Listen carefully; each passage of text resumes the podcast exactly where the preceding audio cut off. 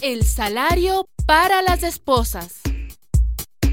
¿Pero qué está pasando en esta oficina? Este mes no me han pagado. Sí, señor, sí. Le hemos pagado puntualmente, ¿Ah? pero... ¿Pero, pero qué? Que de ahora en adelante su salario será depositado en la cuenta bancaria de su esposa. ¿Ah? ¿Cómo dice?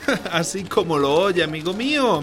En confianza. Ajá. Usted no es de los que se gasta la plata con otras mujeres.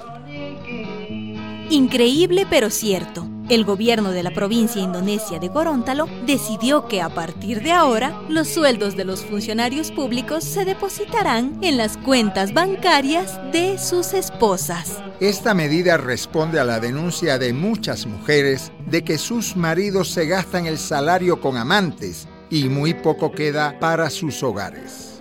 Lo derrochan con otras mujeres, se lo beben, se lo juegan, como si no tuvieran ninguna responsabilidad en su casa.